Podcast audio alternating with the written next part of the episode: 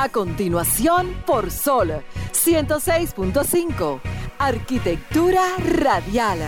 Diseño, urbanismo, ingeniería y todo lo referente a la construcción. Arquitectura radial. Con los arquitectos Luis Taveras y Gleinier Morel. Señores, muy pero muy buenas tardes a todos los que nos sintonizan en este preciso momento. Acaba de iniciar Arquitectura Radial iniciando una tarde que pronostica bastante lluvias. Y que por cierto, como hoy es Día de los Padres, esperemos que esas lluvias no vayan a dañar ningún tipo de actividad en estas horas de la tarde para que cualquier tipo de situación no se pueda, digamos, dañar. Agradecer a todos por su sintonía y esperando que puedan pasar un resto de la tarde bastante animado con sus familiares y augurarles realmente que puedan estar con sus seres queridos en esta tarde tan importante como lo es el Día de los Padres. Señores, eh, a propósito de lo que es la introducción del programa, tenemos muchas informaciones, noticias, comentarios. Eh, Luis Taveras está desde Estados Unidos todavía, tiene un fondo allá espectacular, porque yo no sé si es que está allá en la casa de, uno de, de, estos ricos de Estados Unidos allá, pero se ve un fondo impresionante. Pero nada, señores, dentro de poco vamos a darle la, oportunidad para que pueda darnos un poquito más de detalles. Así que no se muevan, señores, y de esta manera inicia Arquitectura Radial. Estimula tus sentidos, enriquece tus conocimientos. Arquitectura Radial. Bien, señores, continuando con el programa Arquitectura Radial, me gustaría darle paso ahora a mi colega Luis Tavera que pueda hacer su presentación de la tarde y saludar a todos los arqueoyentes. Excelentísimas buenas tardes para todos los arqueoyentes de nuestro programa Arquitectura Radial. Aún estamos por aquí, por Norwich, Conérico, saludar unas salutaciones bien afectuosas a todos los padres de República Dominicana y el mundo que nos sintonizan en estos momentos. Y para usted y Franklin que están en cabina, que son padres los dos. Muchísimas gracias, brother. Ahí lo vi que estaba, o que está ahora mismo ahí en un fondo. Háblele a, a los oyentes, ¿dónde que usted se encuentra hoy por allá? Sí, quise tomar el fondo de una iglesia aquí en Norwich. Eh, no más, estoy con mi sobrino aquí para ver el nombre de la iglesia y está esta iglesia. Aquí hay muchas iglesias, parece que el pueblo desde su origen, desde su fundación, eh, y todos los pueblos son así era sumamente religioso. Pero aquí particularmente me he dado cuenta que hay muchas iglesias. Esta se llama en específico Park Congressional Church, United Church of Christ. Data del 1874. O sea que el pueblo... Aguanta, aguanta. ¿De, de, cuándo fue que tú dijiste? 1874. No, que en serio. Sí, tiene 200 años, más o menos, ¿verdad? Pero eso se ve igualito a eso. Apreciándolo desde aquí, que obviamente. eso ustedes lo ven en imágenes, pero la estructura de eso está intacta. No sé si es por el mantenimiento que le han dado, esas piedras están en perfectas condiciones, todas las, ranuras nítidas de esa iglesia. Excelente, excelente. Sí. Bueno, eso es una. Al igual que las otras, eh, que también se le está dando mantenimiento, he visto algunas, hice un video en una, la voy a subir en mi canal de, después que llegue a República Dominicana, porque no he tenido tiempo de editar nada aquí. No, usted está paseando Estados Unidos entero ya, se está dando vida a nivel a nivel arquitectónico ya. Ya me están sugiriendo que prepare un un tour arquitectónico por Manhattan. Pero mira, a propósito de Manhattan y con algo que lanzó Google recientemente, Manhattan sigue, sigue siendo puntero a nivel internacional con relación a la parte turística. Y Google recientemente lanzó algo que yo voy a comentar ahorita más, más, adelante, que tiene que ver con las vistas impresionantes de todas las edificaciones, prácticamente eh, renderizadas, todo, casi todas las edificaciones renderizadas, más de ciento y pico de edificios. Algo impresionante realmente. Me gustaría escucharlo, sí que bueno que usted lo tiene como tema, porque no lo he leído. Yo quiero que mi sobrino le mande un saludo a, todos los clientes. Vamos arriba. Saludos, Omar. ¿Cómo tú estás? Bien. Ah, bueno. A todos los oyentes por ahí. Acércate un poquito, normal, que no, que no se escucha mucho. Eh, saludos a todos los oyentes. El español es medio odón. Ah, no, Mare, eh, muchísimas gracias por esos saludos. Yo sé que muchísimos de los que están aquí lo habrán escuchado y de seguro muchos de ellos también te están mandando tus saludos para ti también y tu familia. Gracias. Mi sobrino que es como mi hijo, Omar Antonio Pantaleón Ferrey. El famoso Nomar. Brother, ¿usted va a arrancar de una vez con su frase de apertura? ¿Tiene algo sí, por ahí? vamos arriba. Vamos, arriba. adelante.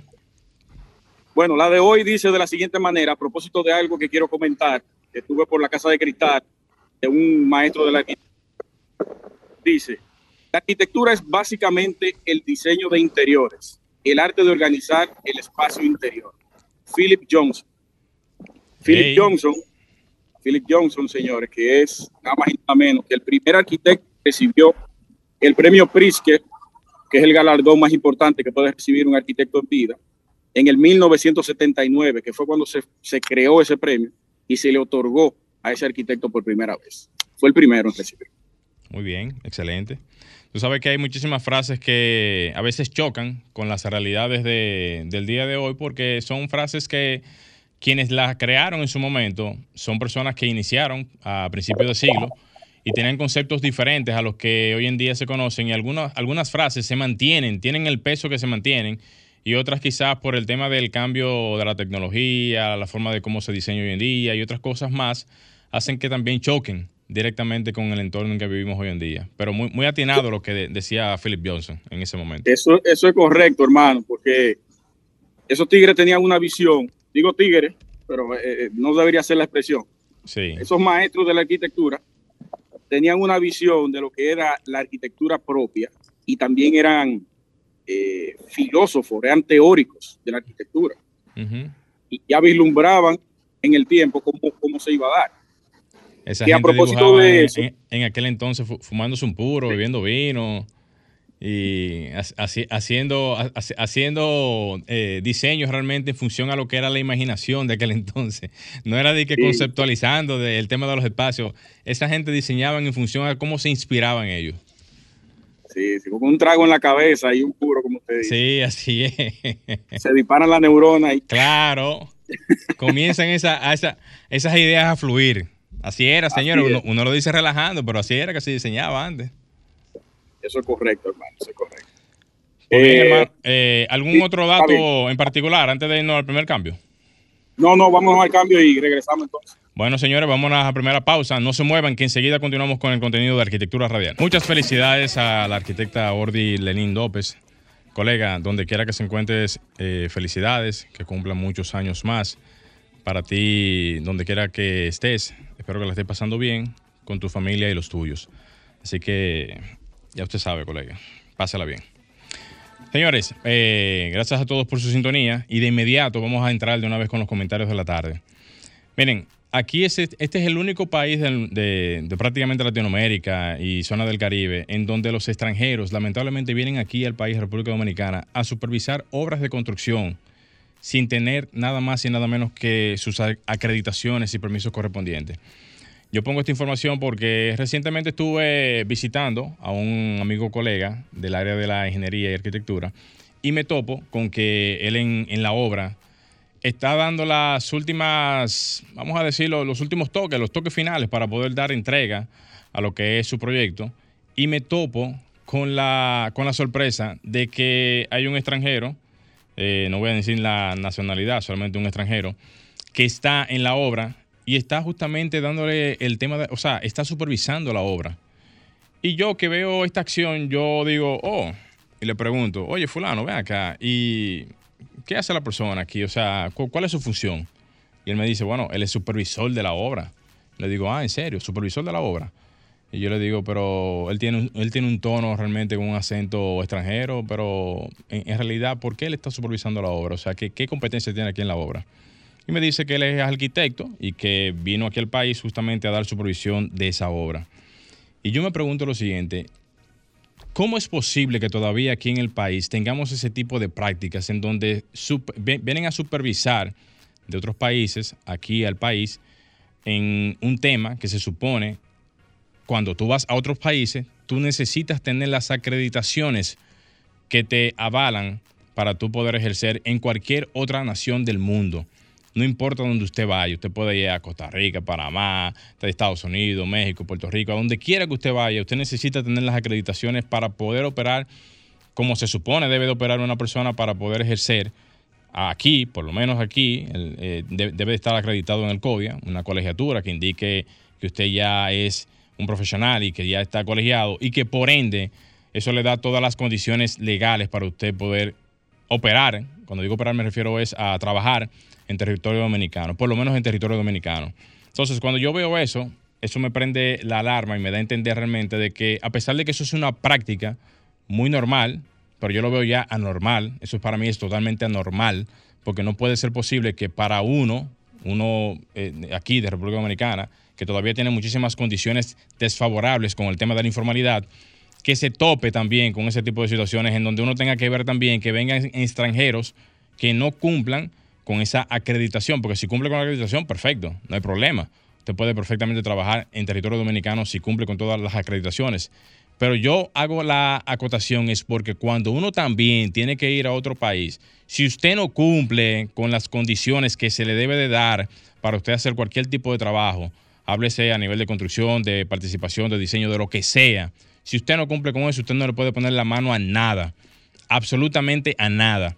Y esa práctica viene desde, desde Punta Cana, viene eh, eh, eh, en la zona de Puerto Plata se da mucho eso, también aquí en el distrito, y prácticamente muchísimas áreas. Y eso, señores, tiene que acabar. ¿Usted sabe por qué tiene que acabar? Porque el profesional que está aquí, que tiene todas las condiciones legales y que tiene todas las condiciones para poder hacer el trabajo y el ejercicio profesional en ese sentido, es quien tiene que tener la primicia a nivel de esa participación. El que venga de fuera aquí al país tiene que buscar un profesional del área que sea colegiado y que tenga todas las acreditaciones para poder hacer eso, para poder esa persona servirle a esa persona, ya sea que venga aquí a, tomar un tema de, supervisión, porque no es que no pueda venir a hacer una inspección, una supervisión, pero no puede ser la persona encargada para validar para dar la opinión correcta, o no, o no la opinión correcta, porque puede tener una opinión válida, pero no lo que, lo que tenga que ver con la validación. No, así no. Y yo llamo la atención justamente en ese sentido al mismo gremio del CODIA, que nunca se han dado en ese sentido y que debería de tener una postura bastante importante en, ese, en esa parte. Porque aquí hay muchísimos profesionales que vienen desde otros países, lamentablemente es así, y que eso no es desde ahora. O sea, yo no estoy diciendo algo nuevo, pero como uno no suele estar hablando de esto cada rato, uno tiene que aprovechar los momentos en donde pasan las situaciones para tomar el momentum, el momentum, ¿verdad? Y hablar justamente de lo que está pasando. Entonces, ¿por qué pasa eso? Porque a nadie le, a nadie le importa nada. Nadie le importa nada. Entonces, también yo le echo la culpa de ese tipo de cosas a los mismos colegiados y profesionales que no usan los canales correspondientes para notificar ese tipo de cosas. Yo soy de los que digo que todavía estemos viendo que las cosas estén mal, tenemos que hacer uso de las herramientas que tengamos a la mano para poder hacer notificaciones de este tipo. ¿En qué sentido? Tenemos que hablar, tenemos que decir las cosas como son. O sea, el profesional está hoy en día teniendo situaciones en el día a día y no se atreve a tomar la iniciativa de hacer uso de su palabra o, o de su condición propia como profesional, exigiendo su derecho, exigiendo su participación. Entonces, yo veo que la gente dice y exige, de que el gremio del CODE debe de ser el que tenga que ser el que dé la cara en ese sentido. Pero entonces, ¿usted qué hace? Sí, ¿usted qué hace? O sea, se queda de brazos cruzados viendo cómo una persona viene y usurpa su territorio. Así como le decía yo en estos días a una persona que me decía, no, pero es que la informalidad está muy metida y todo eso. Bien, perfecto. La informalidad es lamentablemente el cáncer que tenemos aquí en, en el área, en República Dominicana, y es lo que nos afecta directamente en lo que tiene que ver nuestro andar cotidiano. Perfecto, no hay problema.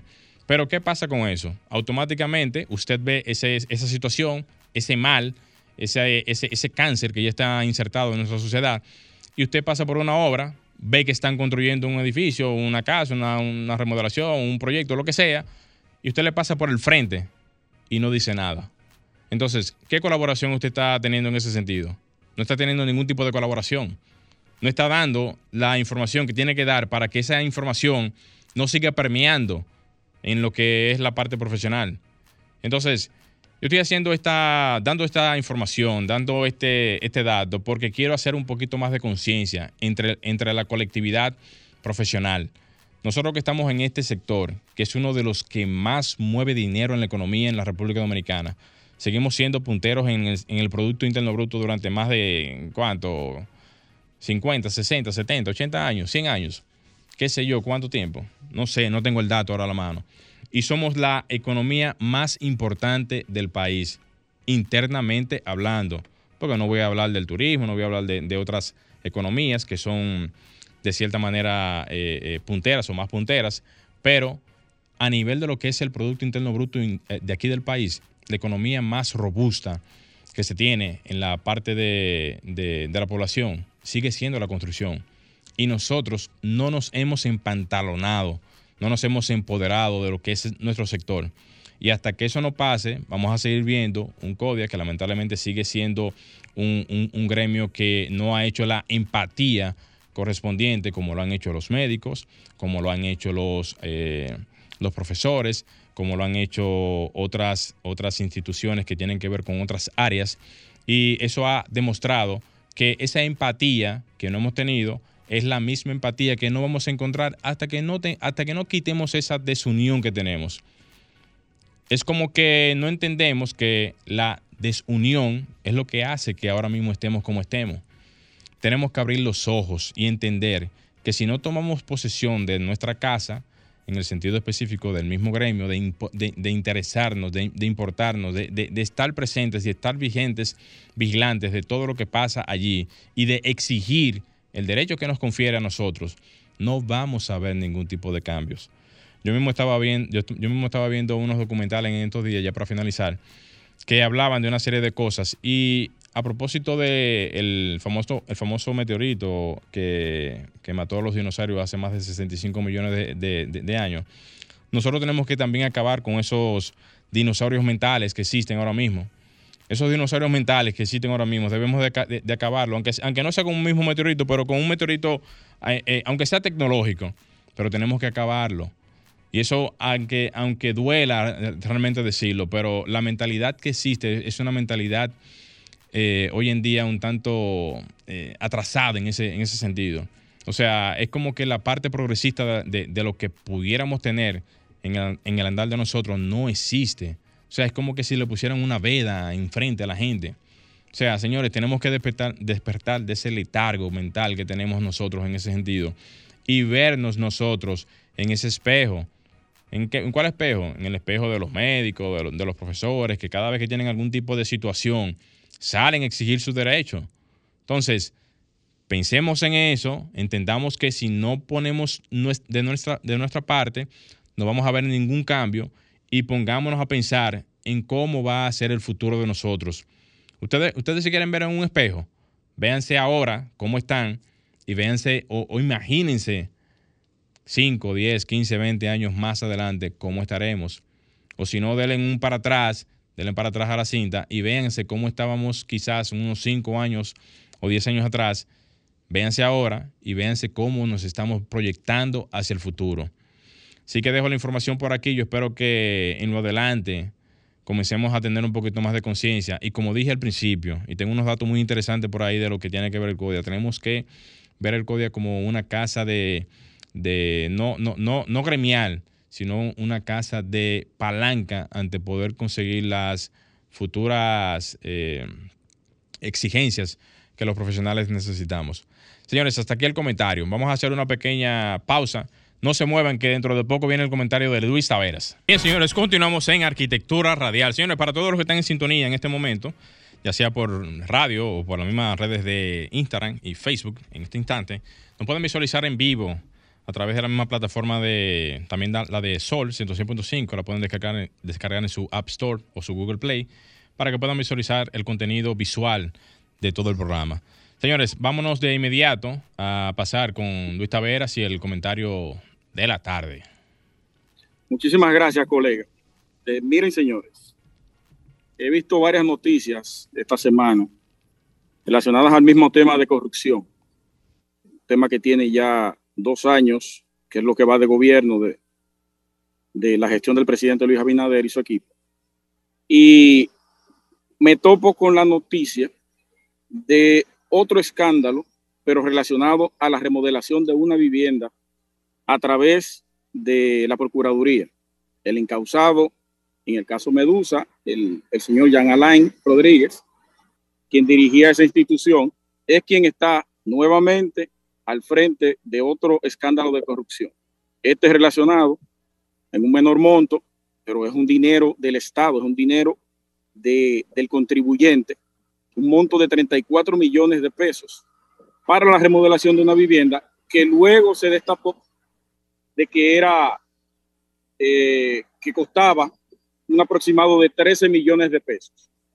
Ahí dentro hubo un engranaje, según el Ministerio Público, hizo la publicación de esta noticia, de este escándalo.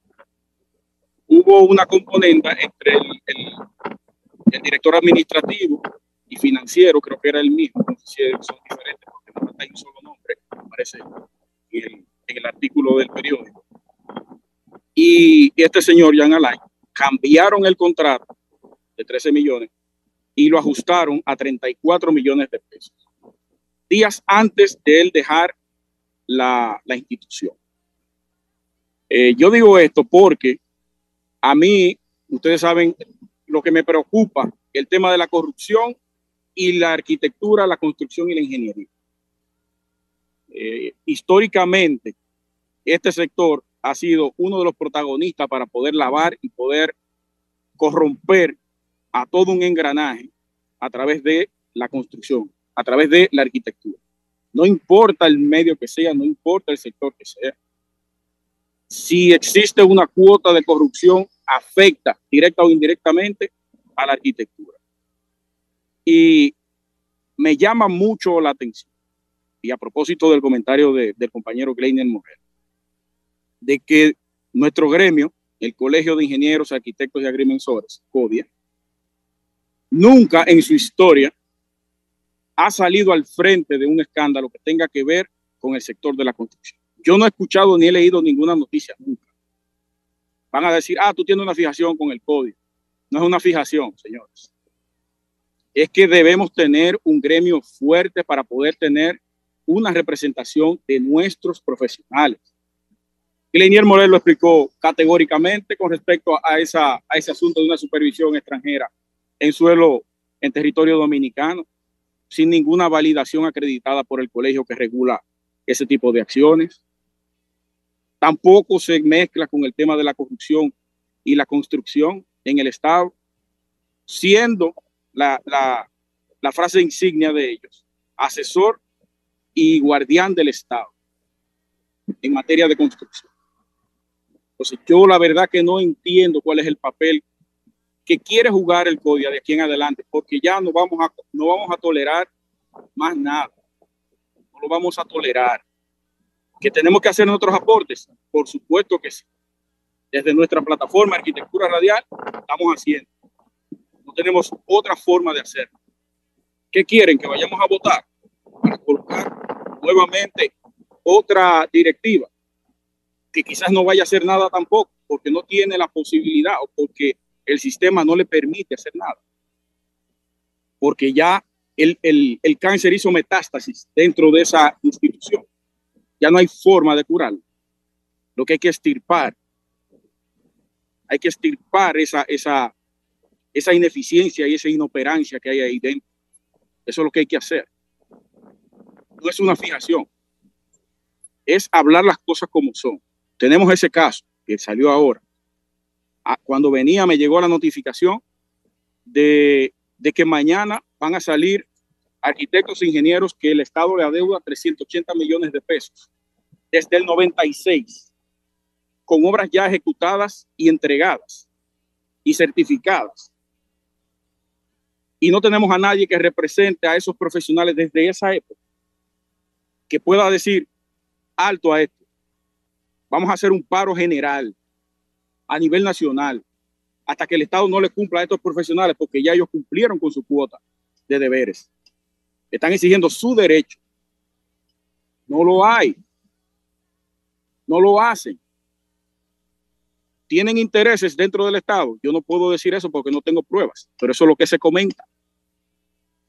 No dan su brazo a torcer porque no pueden, no pueden hacer ninguna exigencia, porque se deben favores Entonces yo creo que debemos prestar atención, ustedes profesionales de la arquitectura que van a votar ahora, hagan un análisis en retrospectiva y piensen a ver si vale la pena continuar con este mismo sistema que no funciona.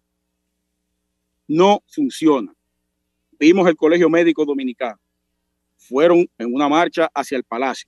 Los maltrataron, pero lo llamaron, se sentaron con ellos y le están resolviendo por lo menos algunas eh, de, sus peticiones. ¿Qué hace el CODIA, el Colegio Dominicano de Ingenieros, Arquitectos y Agrimensores? Nada por esos hombres y esas mujeres que se le adeuda ese dinero. Eh, vamos, vamos a ver si nos ponemos la pila profesionales. ¿Qué quieren ustedes? ¿Continuar con el sistema inoperante o quieren generar un cambio real? Bien, señores, a todos esos arqueoyentes eh, que están ahora mismo aquí en línea, eh, gracias a todos, como siempre, eh, por su sintonía. Y nada, estamos aquí nuevamente en, sintonía con ustedes para iniciar con, sus, con los comentarios o continuar con los comentarios de la tarde. Luis Tavera se encuentra en línea ahí. Sí, señor, aquí estamos. tú sabes que quería aprovechar ahora a la introducción del programa para decirte que parte de lo que yo comentaba iba en línea con lo que tú estabas diciendo ahorita, porque realmente nosotros que estamos aquí en, vamos a decir, en, en, pelea, en, en, batalla, con tratar de uno tener algún tipo de, participación eh, positiva en este entorno, un entorno tan, tan maravilloso como el el sector de la construcción, que tiene prácticamente eh, una, una, economía tan, tan revolucionaria, o sea, tan constante, que no se, no se para, no se detiene, y es tan, yo, o sea, yo, yo, no sé cuántos términos pudiera yo utilizar para esto, y no lo vemos, o sea, no vemos el potencial que tiene nuestro sector, nuestro, nuestro ambiente productivo, y es como que si tuviésemos alguna veda, algún, algún, alguna especie como de venda en la cara que no nos deja ver. O sea, yo decía ahorita que vamos a tener que acabar con esos dinosaurios mentales porque son personas, eh, no estoy hablando de nadie en particular, sino de, de, esa generación mental, personas que no ven más allá de las posibilidades que tenemos en, en nuestro entorno. Entonces, es como una mentalidad en conjunto que existe ahora mismo que no deja ver más allá. Eso es correcto. Eso es correcto. Y usted tomó una frase que yo utilizo mucho y, y es que debería caer un meteorito y, borrar a la raza humana de la tierra como los dinosaurios. Es que usted tremita, no diga a la, raza humana. Diga, hable, mejor de la mentalidad, esa mentalidad que tenemos realmente. Es, una mental, es la mentalidad, brother. O sea, la mentalidad que tenemos hoy en día, y, perdona que te, que te, interrumpa para darte paso y puedas desarrollar la idea, es la mentalidad que tenemos, porque no es un asunto de que no se puede. Porque cuando tú te vas a otros países y tú ves los resultados y los trabajos que se hacen y cómo, y cómo se hacen las cosas, no es que no se puede, porque para muestra un botón, es que tenemos que cambiar la mentalidad de ese paradigma viejo, obsoleto que tenemos. Sí, totalmente, pero es el sistema, hermano. El sistema que hay que cambiar. La gente se adecua a lo que el sistema le brinda. Si tú llegas a una posición, siempre ponemos la parte política y estatal, que es la que uno más ve. La, la privada es un poquito más cerrada eh, tú llegas a una posición política, un cargo político, y ya el sistema te dice a ti por dónde tú tienes que caminar. Claro. Si tú no lo haces así, te sacan. Yo puedo entender que exista una especie de, vamos a decir, lineamientos, ¿verdad? Porque nadie puede caminar solo ante a ningún tipo de, espacio. Pero en, en, cualquier tipo de lineamiento tú tienes que tener posturas y esas posturas deben de tener cualquier tipo de intencionalidad, o sea, de, mala intención ante cualquier tipo de situación, sea cual sea. Si tú no pones ese obstáculo, obviamente que todo va a seguir igual y hay que poner frenos en ese sentido. Sí, sí, eso, eso, pero es, un trabajo muy arduo. Hay que empezar un día. Sí, luchar en contra de eso es echarte un sistema completo en contra. Incluso eso pasa dentro de los partidos políticos. Si tú en contra del líder, entre comillas, te explotan internamente. Sí. E, eso es. Yo prefería. Mira, mira cómo yo lo veo. Mira cómo, yo lo Mira cómo yo lo veo, porque voy a dejar esta impronta aquí en los micrófonos para que todo el país lo escuche. Al final te están explotando como quiera. ¿Tú sabes por qué te están explotando como quiera? Porque no te están dejando volar, o sea, no te están dejando fluir. O sea, no te están dejando que tú puedas emprender. Te están malogrando. Oye, te están malogrando como quiera. Entonces, de una manera u otra, lo están haciendo. Entonces, eso tenemos que verlo como una realidad, no como algo que puede pasar. Es, una realidad ya.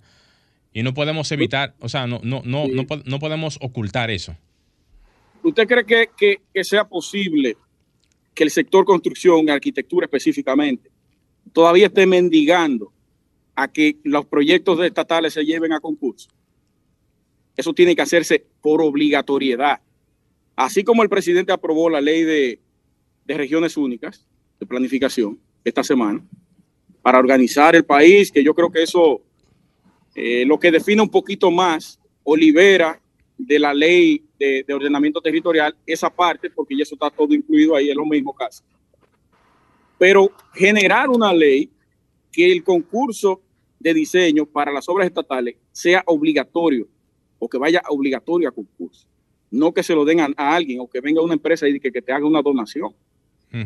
Eso no puede ser posible. Entonces, las instituciones que velan por ese, por ese asunto, desde compras y contrataciones, que nosotros hablamos de eso en un momento y nos dejó fuera, una propuesta que se le llevó, hasta los mismos gremios competentes, la sociedad de arquitectos, que fue la que le propuso a compras y contrataciones, el CODIA, que es el que está eh, eh, empantalonado en ese sentido por ley, también debería exigirle para que eso pueda proceder.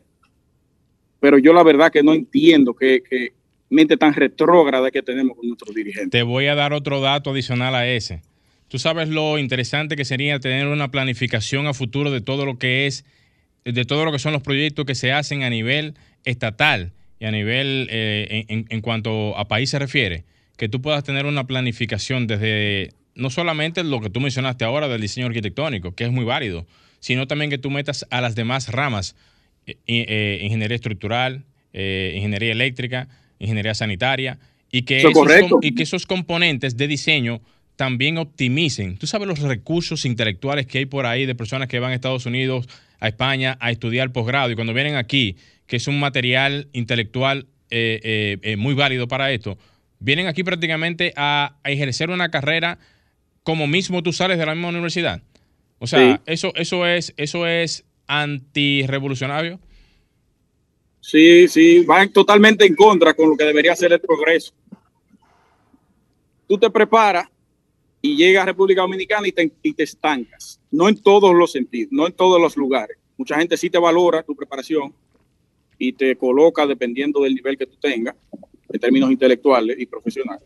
Pero en la mayoría de los casos y lo vemos a diario, la queja de muchos profesionales que están fuera por, porque su nivel es muy alto y entonces la empresa no tiene la capacidad de pagar. Ahí es donde yo pregunto entonces, ¿para qué entonces el Estado dominicano manda a jóvenes a capacitarse y a, esas becas, a que, se, a que se formen y todo eso, cuando no hay garantías? O sea, que, eso no es inversión, eso es votar la inversión.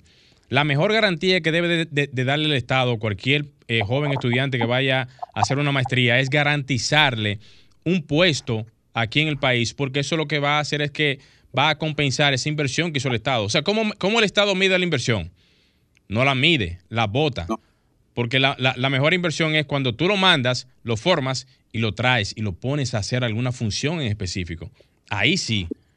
Usted recuerda la semana pasada que yo comentaba sobre el, seguimiento que le da la Universidad INTEC a sus egresados. Eso mismo debería hacer el Estado cada vez que manda gente fuera del país a prepararlo con el dinero del contribuyente. Claro. Ya regresaste. Ok, vamos a buscarte una plaza de trabajo. No hay. Bueno, quédate ahí. Yo te voy a dar seguimiento si tú no consigues y te aviso cuando haya alguna plaza bacana. Eso es lo que debería. Desde, desde eh, ¿cómo que se llama la institución? planificación y desarrollo. El, Ministerio de Administración Pública, que debería de ser la que pudiera manejar esa, vamos a decir, esa, esa, esa parte, porque tiene que ver con, todos los puestos institucionales del país. Y también el Ministerio de Planificación y Desarrollo. También, también. Pero corroborando para no dejar la idea atrás y montarme en el mismo conversatorio que tenemos ahora mismo, Luis, lo que tú decías de la parte de diseño arquitectónico, esa planificación, pudiéramos tener no solamente la planificación de los proyectos, sino que sean los mejores proyectos que se puedan ejecutar, en donde el Estado se va a ahorrar. Oye bien, oye, oye, oye, oye estos datos. Se va a ahorrar desde la inversión pública, porque el que va a hacer un concurso de diseño tiene que presentar todo, señores. O sea, ahí eh, hasta inclusive tiene que presentar un presupuesto de, eh, materiales, de, de, todo. Y eso detallado. detallado. Eso es prácticamente un ahorro y, un, y una especie como de optimización de los recursos que no lo va a encontrar de no ser que sean de mentes preparadas que vengan haciendo este tipo de trabajo para al final de cuentas que el Estado y el, que, y el ciudadano se pueda beneficiar con los proyectos que se puedan hacer. No replicar, como se hicieron, por ejemplo, con las escuelas, cuchumil escuelas, toditas iguales, cuando el concepto de las escuelas debería de ser diferente en función, obviamente, de cada localidad, de cada espacio, de cada zona, rural, urbana. O sea, no puede ser la misma tipología. Sí, mira, desde la, Sociedad de Arquitectos eh, se hizo un ejercicio de que nosotros subimos la, la directiva hace casi dos años, que a propósito este mes son las elecciones, en agosto, así que prepárense. Eh, generamos un, actualizamos la página y se generó un directorio de todos los miembros que estén actualizados y, al día. Ahí tú colocas, yo lo he hecho esto ya varias veces, tú colocas tus experiencias. Yo soy arquitecto, tengo una especialidad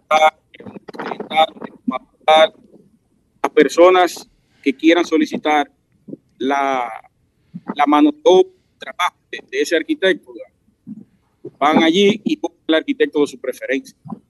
Ah, yo necesito un arquitecto interiorista. Va, ya déjame llamar a fulano. Y ahí lo va a tener. Un directorio digital, virtual, todos los miembros. No sé si el CODIA tiene eso, usted sabe. No, no, no, no, para nada, para nada. Al contrario, yo mismo que, he tratado de impulsar algunos proyectos allá, o que traté de impulsar algunos proyectos allá, eh, no sé por qué tan, tanta resistencia a, tantas eh, posibilidades de, mejoras. Porque mira, eso que tú estás diciendo ahora mismo, y lo voy a replicar para que la gente también lo, lo, lo, escuche de mi parte, es más que, o sea, más que un listado, es una, es, es una especie como de opción de opción de opciones, porque tú puedes tener un arquitecto, un interiorista, eh, diseñador, supervisor, que ya sea desde un, desde un cliente en particular, que puede estar en Pedernales, eh, Barahona, Santiago, el Este, en cualquier lugar del país, entrando simple y llanamente a esa plataforma y buscando eh, los perfiles que les interese, puede tener desde una base de datos hasta una especie como de recopilación de información de cualquier tipo de perfil. Y eso es lo que hace es que dinamiza las posibilidades de, intercambio, eh, vamos a decir, profesionales para los clientes, empresas y demás. Y eso es lo que hace es que diversifica el accionar de nosotros. O sea, contamos con tecnología hoy en día. No es lo mismo como quizás algunos 30 o 40 años atrás, cuando no, teníamos todas estas plataformas, pero hoy en día tenemos que utilizar lo que, lo que el mundo nos ofrece. Y es como que vivimos de espalda a esa realidad. Eso es así. Eso es así. Mira, aquí veo en la noticia, en otro tenor, de que la marcha pacífica partirá desde el colegio, desde el CODIA, precisamente. Al parecer, eh, lo van a apoyar, quizás porque vienen las elecciones ahora. ¿A quién tú dices, brother? Eh, ¿No te escuché bien? La marcha que va hacia el Palacio de los Ingenieros y Arquitectos, que le deben 80 millones de pesos. Ajá. ¿Tú partirá, partirá desde el CODIA. Ah, sí, yo estuve leyendo la información que van a partir, atención a todos los colegiados, interesados también eh, sobre esa marcha, van a partir desde el CODIA, van a hacer una caminata, entiendo yo, desde ahí hacia, hacia el Palacio, con la finalidad, eso es una marcha pacífica, ojo con eso, ¿eh? una marcha pacífica con la única intención de poder dar presencia y exigir los derechos de muchísimos profesionales que han estado trabajando eh, durante muchísimos años para simple y llanamente que se les pague. O sea, no es de que, oye, Luis, no, no, no, no es exigir un puesto, eh, una posición en el Estado, eh, que, que les regalen un dinero, que quieren coger prestado. Oye, viejo, es que se les pague su dinero. Un dinero que ya fue trabajado, obras entregadas, proyectos entregados, y no se les paga su dinero. Sí. me, llamó la atención esa partida desde ahí, porque las elecciones vienen ahí del. Sí, pero es que tiene que ser, mira, aunque sea simbólico el, procedimiento, porque yo me imagino que del mismo gremio no, no, no, saldrá nadie institucionalmente hablando, eh, por lo mismo que hemos hablado, pero por lo menos simbólicamente hablando, es un punto de, encuentro, que la gente se sienta como que, concho, vamos a partir de aquí. ¿Entiendes? Que si, que si quieren acompañarlo, que, que salgan de ahí a acompañarlo. Vamos a partir de aquí, vamos a coger para allá. Y a dar la cara hacia los profesionales que se supone que debe de ser la representación en sí para, este tipo de temas. Sí, pero, hermano, pero que sea real, porque hemos visto ya varias, en varias ocasiones, salen a hacer un reclamo y a los pocos días se deja todo igual. Mira lo que pasó con el con la posición de, de quién el de la casa, Pello Superví, Fellito, creo que de la casa, ah, pues no me acuerdo que por ley le corresponde a un ingeniero electromecánico, ¿es verdad? Eh, sanitario, si no me recuerdo. Y ellos cambiaron, aquí para... adecuaron la ley a esa posición, a ese incumbente. Entonces el CODIA salió una vez y luego salieron sentados al lado de él. ¿A quién le creo? Sí, yo, yo entiendo. Habría que, imagínate, yo, yo no sé ni qué decirte realmente. En realidad no, sé ni qué decirte, porque es que hay cosas que yo no sé ni cómo que se manejan. Pero independientemente de, de lo que haya pasado en ese momento, sí es bueno resaltar, eh, brother, que lamentablemente, por eso es que los colegiados tienen un desapego directamente con lo que es el gremio, porque ven que las acciones que toman no son congruentes con sus resultados. O sea, eh, eh, eso de que, de que eh, sean tan permisibles, por ejemplo, con eso que tú mencionaste, conchale, por lo menos que se vea como una lucha, como un esfuerzo, que se, un par de meses trabajando con eso. Bueno, no se logró, pero de una semana a otra ya hay un, un, cambio, por decirlo así. Aunque no fuera una semana, puede ser un mes, pero conchale, que se sienta más el hecho de que tengamos algún tipo de representación. Eso es lo único que el colegiado necesita. Mira, yo te voy a, te, voy a decir solamente lo siguiente, eh, para que tú puedas eh, eh, completar tu idea. Cuando comiencen a, verse condiciones como las que todo el mundo entiende de apoyo, las cosas van a ser diferentes. Sí, sí, ya, ya cierro ese tema ahí. Y para el próximo domingo, yo, yo me voy a leer bien la ley la ley orgánica de regiones únicas de planificación de la República Dominicana para ver si podemos conversarla eh, el próximo domingo allá. Hoy ya estaré presente el próximo domingo y ahí analizamos más profundo. Vamos arriba entonces. Yo tengo algunos puntos. Yo voy a hablar el próximo fin de semana porque realmente quiero tocarlo como un tema central mío antes de que, antes de que eh, finalicemos ahora el programa quiero hablar justamente de lo que es, eh, o sea, lo que es, eh, cómo, cómo, voy a buscar un término, espérate, que estoy pensando en, eso, voy a buscar un término que sea más, más puntual. ¿Cómo conquistar el CODIA? Ese es el término que voy a utilizar. ¿Cómo conquistar el CODIA? Y, y, dar, y, dar, y dar realmente algunas informaciones que yo entiendo que pudieran ser de mucho beneficio, porque estoy estructurando algo para el conocimiento de, los profesionales del área, porque el desapego viene no de ahora, de, dos años, tres años, viene de hace muchísimos años. Y eso está impregnado en las mentes de los profesionales que solamente ven al gremio como una especie de plataforma para obtener un exequatur y bye bye Charlie. es la verdad. Fuerte. Está fuerte. Es la verdad. ¿Alguna información final ya para ir recogiendo? Eh, tenía algo, creo que se, me fue aquí. Eh, wow, no lo recuerdo ahora. ¿Algún dato interesante que tú quieras eh, manifestar de todos estos recorridos allá en Estados Unidos? señores, el colega está haciendo un tour, se fue solo. Yo tengo que decirlo aquí públicamente, no me invitó, se fue para allá. Me saqué pie. Me sacó pie, pero realmente ha sido muy, muy interesante eso, todo eso recorrido. Le estamos dando seguimiento. Sí, el, por ser mi primera vez hay cosas que yo nunca había visto. que yo la puedo comentar y la gente la va a tomar como normal, porque ya había venido, yo no. Sí. Pero hay, hay eh, cosas que llaman mucho la atención. Yo pudiera virar la cámara y mostrarle el tema de los contentes que yo le comentaba el otro día. Vamos arriba, que todo. No lo van a apreciar desde aquí. Acércate un poquito al micrófono para que se escuche bien. No lo van a apreciar desde ahí, pero déjame ver. Aquí sí. Ok. ¿Se puede ver ese, ese elemento monolítico? Claro que sí.